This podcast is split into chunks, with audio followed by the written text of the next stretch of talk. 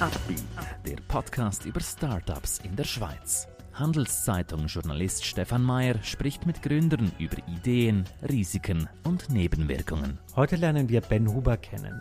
Er sorgt mit Arbrea Labs dafür, dass Schönheitsoperationen nachher nicht bereut werden.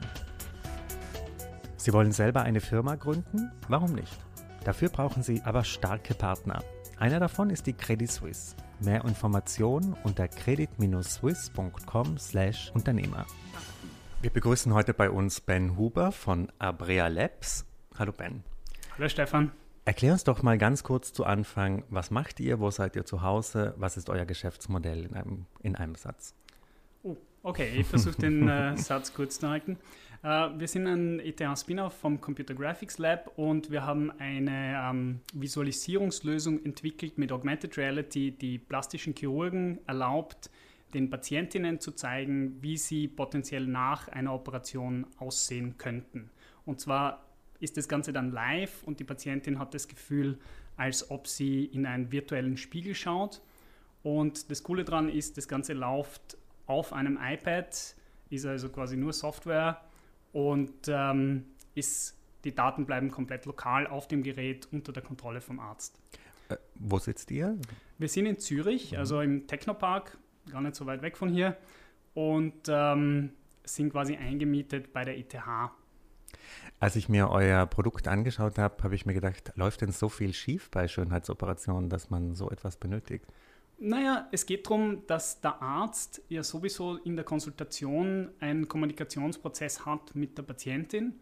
Und da wollten wir eben eine Hilfestellung liefern, um das möglichst visuell, möglichst intuitiv und für die Patientin verständlich zu machen. Äh, es ist ja so, der Arzt hat viel Erfahrung und weiß genau, wie das dann aussehen wird, wie es nicht aussehen wird.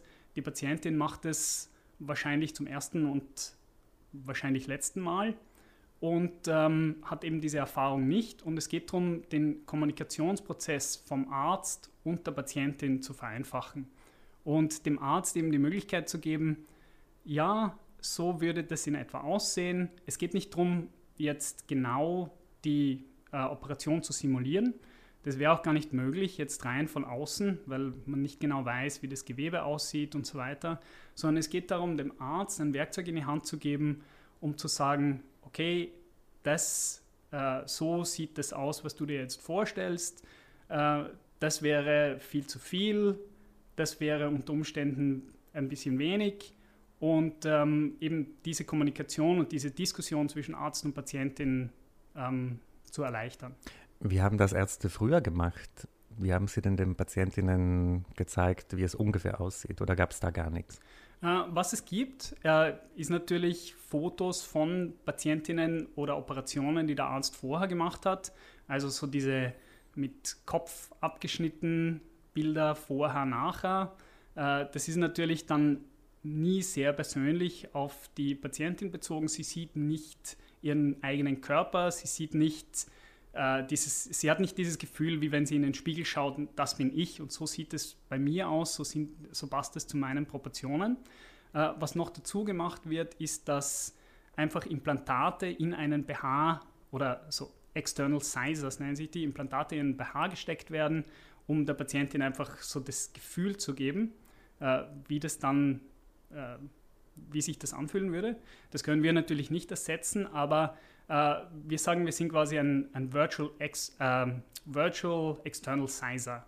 Mhm, also mhm. quasi die visuelle, virtuelle Variante von diesem äh, ausgestopften BH. Wie ist denn das Feedback von den Ärzten gewesen? Haben die das sofort äh, mit Jubel angenommen oder gab es da Skepsis? Äh, die Ärzte mögen die Lösung wirklich, vor allem, weil wir ihnen immer sagen, es ist ein Kommunikationstool niemand kann eine, äh, eine Operation wirklich simulieren, real simulieren und dann genau das gleiche Ergebnis erzielen wie nach der Operation, weil niemand kann in die Zukunft schauen und die Scanner, die es heutzutage gibt, sind einfach nicht genau genug, um das Gewebe aufzunehmen oder es ist einfach nicht machbar. Das heißt, was wir machen und was wir den Ärzten sagen, ist, dass wir ähm, dass es ein, ein Sculpting-Tool ist, also mit dem sie quasi eine Idee generieren können, wie laut ihrer Erfahrung diese Operation ablaufen wird, wie die Patientin dann aussehen wird. Und es geht darum, äh, damit einfach zu kommunizieren mit der Patientin und nicht dem Arzt zu sagen, hey, das ist das Ergebnis, so musst du es jetzt machen. Und dadurch nehmen es die Ärzte auch sehr gut an. Äh, klar, da gibt es diese Angst, dass der Arzt dann zu viel verspricht, dass er ein Bild generiert und das im Kopf der Patientin ist, dass, äh, und, und dann, äh, hey, ich schaue jetzt nicht so aus wie auf der Visualisierung vorher und dann vielleicht den Arzt verklagt. Aber aufgrund des Ansatzes, den wir verfolgen, dass es eben darum geht, ein, äh, ein Bild zu erzeugen und in der Kommunikation mit der Patientin das zu verfeinern, ähm, nehmen die Ärzte das sehr gut an und haben da auch weniger Angst. Hauptsächlich äh, handelt es sich da ja um Brustoperationen, oder? Warum macht ihr das nicht auch bei Nasen-OPs oder anderen Schönheitsoperationen? Äh, jetzt holen wir mal ein bisschen weiter aus, so die Gründungsgeschichte, weshalb der André, das ist unser CEO und Mitgründer, äh, und ich angefangen haben mit diesem Produkt, ist, äh, wir haben beide am, äh, auf der ETH, am Computer Graphics Lab gearbeitet ich war dort Postdoc und er hat seine Doktorarbeit gemacht und vor drei Jahren hat seine Mutter Brustkrebs bekommen und hat eine beidseitige Mastektomie machen müssen. Und äh, das ist natürlich eine unglaubliche psychische Ausnahmesituation. Und äh, der Andre hat eben überlegt, was er mit, mit seinem Background, der nichts mit Medizin zu tun hat, eigentlich machen könnte, um ähm, Brustkrebspatientinnen zu helfen. Und das ist so die, die Grundidee von Abrea gewesen. Also, dass äh, unser Know-how in Computer Vision, Computer Graphics, Machine Learning ähm, für diesen Anwendungsfall der Brustrekonstruktion ähm, zur Verfügung zu stellen. Und meine Mutter hat eben auch, schon sehr lange her, also wie sie in meinem Alter war, Brustkrebs gehabt. Und dadurch war ich sofort überzeugt, von dieser Idee. Und so haben wir eben angefangen, das Produkt zu entwickeln. Aber weil du jetzt eben Nasen angesprochen hast, wir haben jetzt äh, einen, nachdem das Brustprodukt quasi fertig ist, äh, eine zweite Schiene angefangen mit einer App für eben Nasen- und Gesichtsoperationen ähm, auch. Ist das schwieriger mit Nasen? Äh, auf der einen Seite ist es schwieriger, weil es einen Effekt in der Computergrafik gibt, der nennt sich Uncanny Valley. Das bedeutet, ähm, Menschen sind extrem darin, darauf trainiert, Gesichter zu erkennen. Das heißt, wenn irgendwas in einem Gesicht auch nur ganz leicht falsch oder unwirklich aussieht, dann fällt es einem Menschen sofort auf. Das ist bei Brüsten etwas weniger so. Also wenn jetzt Brüste nicht 100% echt aussehen, da, aussehen dann, ähm, dann merkt man das nicht unbedingt. Aber in Gesichtern, man hat eine Zeit lang, ist man safe, wenn man mehr so auf der Comic-Seite ist, so wie Toy Story zum Beispiel. Also da kann man, können sich Menschen sehr gut in die Figuren reinversetzen. Aber wenn man dann realistischer wird, gibt es irgendwann einmal einen Punkt, wo das dann sehr realistisch gemacht ist, dieses Modell, aber leicht off. Und dadurch, das ist eben dieses Uncanny Valley, dadurch werden die Leute extrem abgeschreckt. Und da über diesen Schritt drüber zu kommen und es so realistisch zu machen, dass es wirklich 100% echt aussieht, ist im Gesicht schwieriger. Auf der anderen Seite, ähm, das Ganze passiert natürlich viel mit Machine Learning. Machine Learning basiert immer auf vorhandenen Daten. Und für Gesichter gibt es einfach viel, viel mehr Daten als für Brüste. Mhm. Und dadurch ist es auf der einen Seite ein schwierigeres Problem, aber leichter zu lösen, weil es viel mehr Daten gibt. Mhm. Als ihr diese Idee entwickelt habt, also ihr seid, habt euch von eurem alten Arbeitsort sozusagen kennengelernt, wie habt ihr denn Geld gefunden? Wie habt ihr denn das angestoßen? Habt ihr da selber eure Ersparnisse reingeschossen? Wie habt ihr das aufgebaut? Also auf der einen Seite natürlich für die Gründung der AG haben wir äh, einen großen Teil unserer Ersparnisse aufgewendet, aber wir haben ähm, Investoren gefunden, das ist ähm, ein deutsches Family Office, ähm, das ist über das Netzwerk, das wir auch auf der ETH äh, gefunden haben, zum Beispiel über den Professor Markus Groß, der auch ein Mitgründer der Firma ist, ähm, war es uns leichter, Zugang zu Investoren zu finden und eben dann halt die richtigen Leute anzusprechen und dort die Idee zu pitchen, um dann das Investment zu bekommen. Wie schaut das jetzt aus? Habt ihr Finanzierungsrunden vor oder wie sind so eure Zeitpläne? Also bis vor ein paar Monaten, ähm, wir haben, hätte ich gesagt, ja, äh, wir, wir finanzieren uns natürlich durch unsere Verkäufe und wir haben das Produkt zum bestmöglichen Zeitpunkt im Februar äh, auf einem Kongress in Frankreich released, haben dann ähm, mit einem ähm, Distributor in Brasilien verhandeln wir, weil das ein, ein Riesenmarkt ist für uns.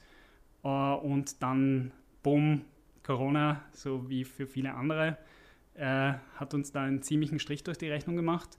Das heißt, wir machen jetzt eine weitere Finanzierungsrunde äh, und haben das Glück, dass unsere momentanen Investoren so von uns überzeugt sind und von unserem Fortschritt und dem Produkt, dass sie eben äh, reinvestieren und wir damit äh, hoffentlich aufgrund dieser, der, der Corona-Krise nicht wie vielleicht viele andere äh, Startups pleite gehen. Äh, machen wir da einen kleinen Einschub. Es gibt ja diese Diskussion über Staatshilfen für Startups. Ähm, braucht es mehr Geld vom Bund für Startups? Du, du, sagst jetzt, euer Investor glaubt an euch, er gibt euch nochmal Geld. Was ist denn deine Meinung zu diesen Forderungen von vielen Jungfirmen, dass sie irgendwie mehr gefördert werden, dass es Ausfallgarantien geben muss? Wird da zu viel gefordert oder ist das okay? Naja, es ist natürlich aus der Perspektive der Firmen immer verständlich. Also man steht mit dem Rücken zur Wand. Das äh, Finanzierungsmodell ist darauf ausgelegt, dass es nicht unbedingt Revenue gibt. Vielleicht ist der Businessplan so, dass es das nie geplant war, Revenue zu generieren, sondern dass man ein Produkt entwickelt, das dann einen großen Player verkauft wird, was ja gerade hier im, im Tech-Umfeld oft passiert und, und ein völlig akzeptabler Zugang ist. Und diese Firmen haben natürlich dann unter Umständen jetzt ein, ein Riesenproblem. Ähm, was, ich weiß nicht, was die Lösung ist. Es ist natürlich so, wenn man jetzt hier sehr bürokratisch vorgeht und sagt, man schaut sich jeden Einzelfall genau an, dann wird man wahrscheinlich von zehn Firmen auch ähm, fünf Gesunde umbringen oder acht Gesunde, weil die diesen, diesen Zeitraum der bürokratischen Prüfung einfach nicht überstehen. Auf der anderen Seite, wenn man jetzt gleich sehr viel Geld ausschüttet, rettet man alle, aber dann vielleicht auch ein, zwei, die es nicht wert wären, gerettet zu werden. Ähm, da habe ich auch keine Lösung. Aus Startup-Sicht äh, denke ich, ist es besser, äh, weil das ist ja eigentlich auch der, der Grundansatz von diesen ganzen Venture Capital Investments, die investieren in, in zehn Startups und äh, mhm einer wird Superstar, zwei, drei werden vielleicht mäßig erfolgreich und, und die anderen schaffen es nicht. Und ähm, vielleicht wäre es eine Lösung, was ja, glaube ich, auch jetzt zum Teil gemacht wird, ist, dass da ähm, diese Fonds einfach als, ähm, als Equity einsteigen oder sich einkaufen in diese Firmen. Hast du Kollegen oder Kolleginnen, die auch Gründer sind, äh, die in Schwierigkeiten wirklich gekommen sind durch Corona? Ja, also im Grunde alle. Also ich habe äh, jetzt gestern mit Kollegen geredet, die eine Firma ähm, eben auch im Technopark haben, auch ein ETH-Spin-off. Äh, und naja, man, man versucht es halt mit Humor zu nehmen, aber alle ihre, ihre Pilot-Projekte sind halt jetzt auf Hold. Die verkaufen an größere Firmen, so ähm, Customized äh, Solutions und diese Firmen kaufen momentan nicht, beziehungsweise haben halt ihre, haben ihre Projekte einfach auf Eis gelegt. Und ähm, die sind auch davor, eine Finanzierungsrunde abzuschließen. Und es kann halt sein, dass, ähm, also es scheint, schaut nicht so aus, als ob die, die Runde planzt, aber es kann halt sein, dass die, ähm, die Evaluation der Firma dann nur mal halb so hoch ist wie vorher. Das heißt, man verkauft halt mehr von seinem Baby, als man vielleicht hergeben will. Es ist ja eigentlich ähm, noch schwieriger, weil wir ja so aus einer Boomphase kommen, oder? Es, die Finanzierungsrunden wurden immer größer, das lief jetzt eigentlich seit Jahren so. Und jetzt plötzlich dieser Schock. Ähm, wie gehst du denn mit dieser neuen Stimmung um? Brauchst du da extra Selbstmotivation oder steckst du das einfach so weg und sagst, es wird schon bald wieder besser? Also ich bin jetzt grundsätzlich, ich, ich würde nicht sagen, ich bin Pessimist, ich würde sagen, ich bin Realist, aber äh, aufgrund dieses, diesen, dieses Booms, auch jetzt im Aktienmarkt und so weiter, hat ja eigentlich jeder, der ein bisschen drüber nachgedacht hat, mit einem Crash rechnen müssen. Dass der Crash jetzt auf diese Art und Weise kommt, ähm, hat natürlich keiner vorhergesehen, aber ein, ein großer, eine große Wirtschaftskrise hätte ähnliche, vielleicht ein bisschen weniger schlimme, aber ähnliche Auswirkungen gehabt. Das heißt, das, das hat man immer im Hinterkopf. Also das ist ja auch der Grund, weshalb man als, als Gründer von einem Startup nicht mehr ganz so gut schläft. Also das, das, war, das war bei mir da. Das heißt, wenn man dann, äh, dann, dann tritt nur was ein, womit man eigentlich eh schon gerechnet hat und äh, man muss halt schauen, dass man, also wir haben uns vorher schon überlegt, äh, was sind unsere Möglichkeiten, äh, gibt Plan A bis C und dann müssen wir halt schauen, was wir machen, was uns am besten vorwärts bringt und, und am längsten überleben lässt, um, um dann erfolgreich zu sein. Würdest du jemand, der jetzt sich überlegt zu gründen, sagen, mach es trotzdem oder warte lieber mal ein, zwei Jahre? Naja, was jetzt auf jeden Fall geht, ist, sich eine, eine Lösung zu überlegen, die irgendein sehr konkretes Problem löst. Also da gibt es ja auch jetzt viele Firmen, die auch in der Corona-Krise Lösungen anbieten, die in Richtung ähm, Telekommunikation gehen, Videopräsenz und so weiter. Also wir haben auch zum Beispiel relativ schnell reagiert, weil unsere Lösung sich auch für Remote Consultations ähm, einsetzen lässt. Das heißt, haben dann in diese Richtung ein Feature dazu entwickelt und verkaufen das jetzt zusätzlich, eben extra, extra für äh, jetzt Ärzte, die in der Zeit ihre Praxen nicht öffnen können. Und wenn man eine Idee hat, die jetzt ein, ein, ein konkretes Problem löst, dann ähm, ist es wahrscheinlich immer noch ein guter Zeitpunkt zu gründen. Was schwierig ist, ist eben die Finanzierung. Also ist jetzt ähm, ist es wahrscheinlich schlecht, sich eine große Equity-Runde zu holen, weil man dann wahrscheinlich mehr seiner Firma aufgeben muss, als man vielleicht möchte. Also äh, macht es jetzt wahrscheinlich mehr Sinn, äh, irgendwie noch selber zu bootstrappen, vielleicht neben seinem Dayjob oder äh, vielleicht einfach klein, ohne eigenes Einkommen, aber mit wenig versuchen, die, die Firma oder die, den Teil der Firma aufzubauen, um dann nächstes Jahr, wenn es hoffentlich einen Rebound gibt und die Wirtschaft wieder äh, stärker anläuft, dann schaut es wahrscheinlich auch mit Finanzierungsrunden wieder anders aus. Eben, Telemedizin wäre ja eigentlich das, was perfekt zu euch passt, oder? Also ihr könnt virtu mit virtueller Realität ähm, arbeiten. Ich habe erst kürzlich von jemand gehört, der auch ähm, so eine Art äh, Online-Doktor ist. Die, die sind auch im Aufschwung wegen Corona. Welche Maßnahmen müsst ihr denn jetzt setzen, damit ihr noch stärker auf diesen Aufwind äh, von dem profitieren könnt? Was wir jetzt machen, ist, also wir haben uns extrem stark auf dieses neue Konzept verlegt. Also was wir jetzt aufbauen, ist ähm, so ein Drei-Säulen-Modell.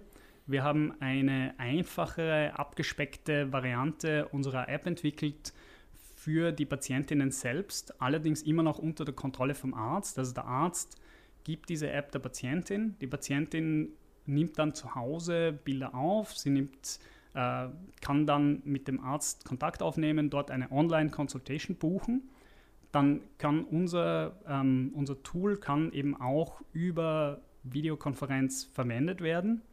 Und der Arzt kann direkt zum Beispiel vom iPad, auf der die Software läuft, kann einen Screenshare machen und dann diese Kommunikation mit der Patientin äh, remote abwickeln. Es ist natürlich immer noch notwendig, dass am Schluss auf jeden Fall eine richtige Consultation stattfindet, weil der Arzt muss die Messungen machen, er muss sich das Gewebe anschauen, aber er kann diesen Prozess extrem, extrem streamlinen. Also es, er kann zum Beispiel, wenn er jetzt zwei Pre-Consultations braucht, kann er das auf eine reduzieren und eine Remote Consultation braucht natürlich auch weniger Zeit auf beiden Seiten, bei der Patientin und beim Arzt. Und was dazu kommt, ist, dass die Leute es jetzt gewohnt sind, diese Dinge über Videocall zu machen. Auch Dinge, wo sie sich vorher vielleicht gedacht haben, das ist nicht so einfach oder das, das geht nicht. Aber das, das ist etwas, was jetzt zum New Normal wird. Mhm. Also das ist was, was wir eben auch versuchen auszunützen. Schauen wir jetzt ein bisschen noch weiter in die Zukunft. Du hast gesagt, zum Beispiel Brasilien ist für euch ein ganz wichtiger Markt. Was sind denn noch so Märkte, wo ihr reingehen wollt und was sind so ein bisschen eure Pläne für die nächsten fünf Jahre? Also was wir jetzt momentan machen, wir haben natürlich hier unseren äh, Home Market, also wir sind ähm, in Deutschland, wir, arbeiten wir mit einem Implantathersteller zusammen und äh, in, hier in der Schweiz ähm, kontaktieren wir die Ärzte selbst. Dann haben wir Brasilien. Äh, wir versuchen natürlich Kontakte und Distributoren in den USA zu finden. Das ist jetzt äh, ähm, geldmäßig der größte Markt, operationsmäßig ist es Brasilien.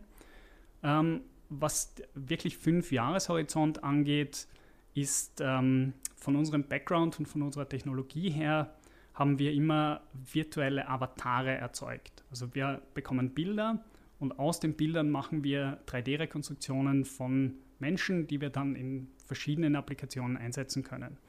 Eben der Anwendungsfall, der Business Case für Abrea war eben die plastische Chirurgie. Ähm, was wir jetzt entwickelt haben, ist allerdings ein Modell, das für die Visualisierung der Brüste ähm, die 3D-Geometrie der Brüste ähm, schätzen kann. Also wir machen eine 3D-Rekonstruktion vom Oberkörper und wir wollen das weiterentwickeln, um es dann an ähm, BH-Hersteller zu lizenzieren, weil das ist der nächste Schritt. Bei der Visualisierung ist es eben noch nicht so tragisch, wenn da ein leichter Fehler ist. Aber mit diesen Erfahrungen, die wir jetzt gesammelt haben auf der plastischen Chirurgie-Seite, können wir dann hergehen und wollen uns weiterentwickeln, dann in Richtung einer Lösung für Frauen, die dann zu Hause ähm, unsere App verwenden könnten und damit genau die 3D-Geometrie ihrer Brüste bekommen und damit perfekt sitzende BHs kaufen könnten. Ihr verfügt ja durch diese Bilder über recht sensible ähm, Daten. Wie ist es denn da mit dem Datenschutz? Müsst ihr diese Bilder nach einer gewissen Zeit löschen oder wie geht ihr damit um? Das Coole an unserer Lösung ist, dass alles lokal prozessiert wird. Also das ist so das Grundkonzept. Es läuft, die Bilder kommen nicht zu uns. Also die Bilder bleiben unter der Kontrolle vom Arzt, Bilder bleiben unter der Kontrolle der Patientin, die sie auf ihrem ähm, Telefon hat und werden erst von, im, im Fall der Patientin jetzt, wenn sie aktiv den Arzt kontaktieren will, kann sie ihm diese Bilder schicken. Sie kann das ähm, mit Kopf oder ohne Kopf machen, ähm, aber grundsätzlich ohne das Einverständnis der User ähm, bleiben die Daten einfach auf ihrem Device und das ist einer der großen Unterschiede von unserer Lösung und anderen, ist, dass eben alles lokal prozessiert wird und damit äh, 100% Privacy garantiert werden kann. Kannst du dir eigentlich vorstellen, irgendwann in einer, sage ich jetzt mal, normalen Firma wieder zu arbeiten oder glaubst du, Startup ist deine Umgebung und in der wirst du auch bleiben? Es hat halt beides seine positiven und negativen Seiten. Also jetzt, ähm, ich habe vorher zehn Jahre lang im Forschungsbetrieb gearbeitet, also zuerst in einem äh, Forschungsunternehmen in Österreich und dann eben auf der ETH, äh, wo man ja auch eigentlich seine eigenen Projekte managt und ähm, für sich selbst verantwortlich ist und man hat keinen Chef, der jetzt ständig hinterher ist und sagt, ja, hey, äh, mach das, mach das. Aber man hat diese Angst nicht im Hinterkopf, dass das Ganze jetzt nicht funktionieren könnte, dass die Firma pleite geht und so weiter. Äh, das heißt, im Startup hat man mehr Freiheiten. Man kann das machen, was man will. Das, das Coole ist, wenn man eine Idee hat äh, und die dann im, im, Team bespricht und das ist, das ist gut.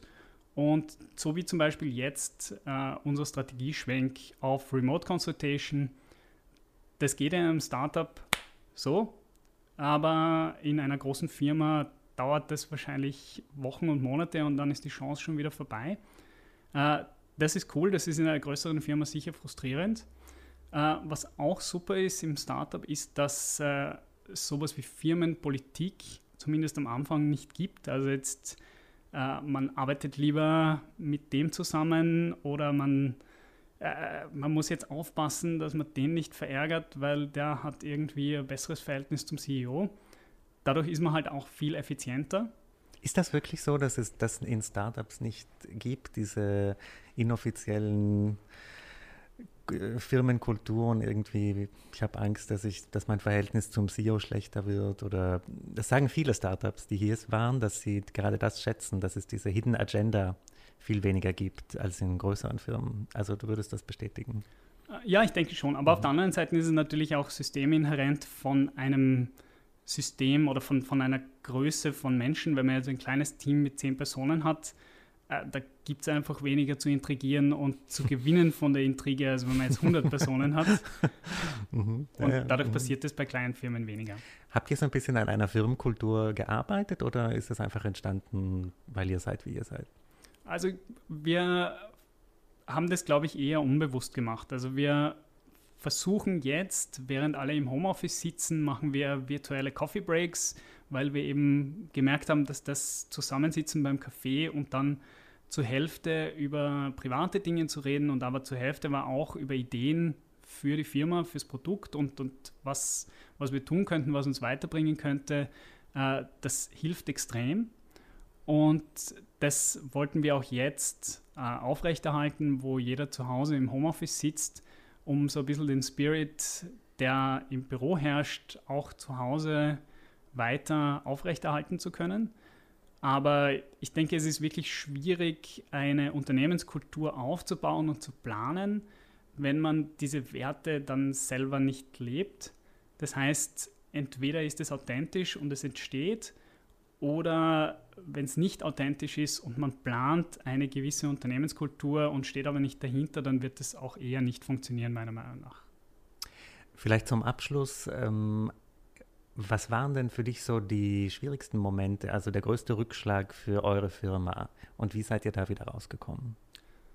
Ja, also die Corona-Krise war jetzt sicher der, der größte Rückschlag, weil wir natürlich, ähm, also ich, ich habe da so eine, eine Kurve äh, vor Augen, die, wo der, der gesamte Trend geht bergauf, aber es gibt immer wieder ziemliche Zacken nach unten dazwischen. Das heißt, man ist jetzt äh, super pumped, man hat irgendwas entwickelt, man hat das Produkt released und jetzt geht's los und jetzt verkaufen wir es und das, jetzt starten wir groß durch. Und dann an dem Punkt äh, kommt dann meistens irgendein Dämpfer, irgendwas funktioniert nicht, irgendwas muss geändert werden. Wichtig ist für mich, dass ich dann einfach einen Schritt zurückgehen kann und sehe, dass der der Gesamttrend dieser Kurve nach oben zeigt. Und es gibt zwar immer wieder diese Zacken und Ausschläge nach unten, wie jetzt Corona, das war ein großer Ausschlag nach unten, großer Dämpfer. Aber grundsätzlich geht es weiter und äh, es geht dann noch steiler bergauf als vorher. Hoffen wir zumindest. Das ist das perfekte Schlusswort. Ähm, ben, ich wünsche euch ganz viel Glück und danke, dass du heute bei uns warst. Danke. Ein Podcast der Handelszeitung.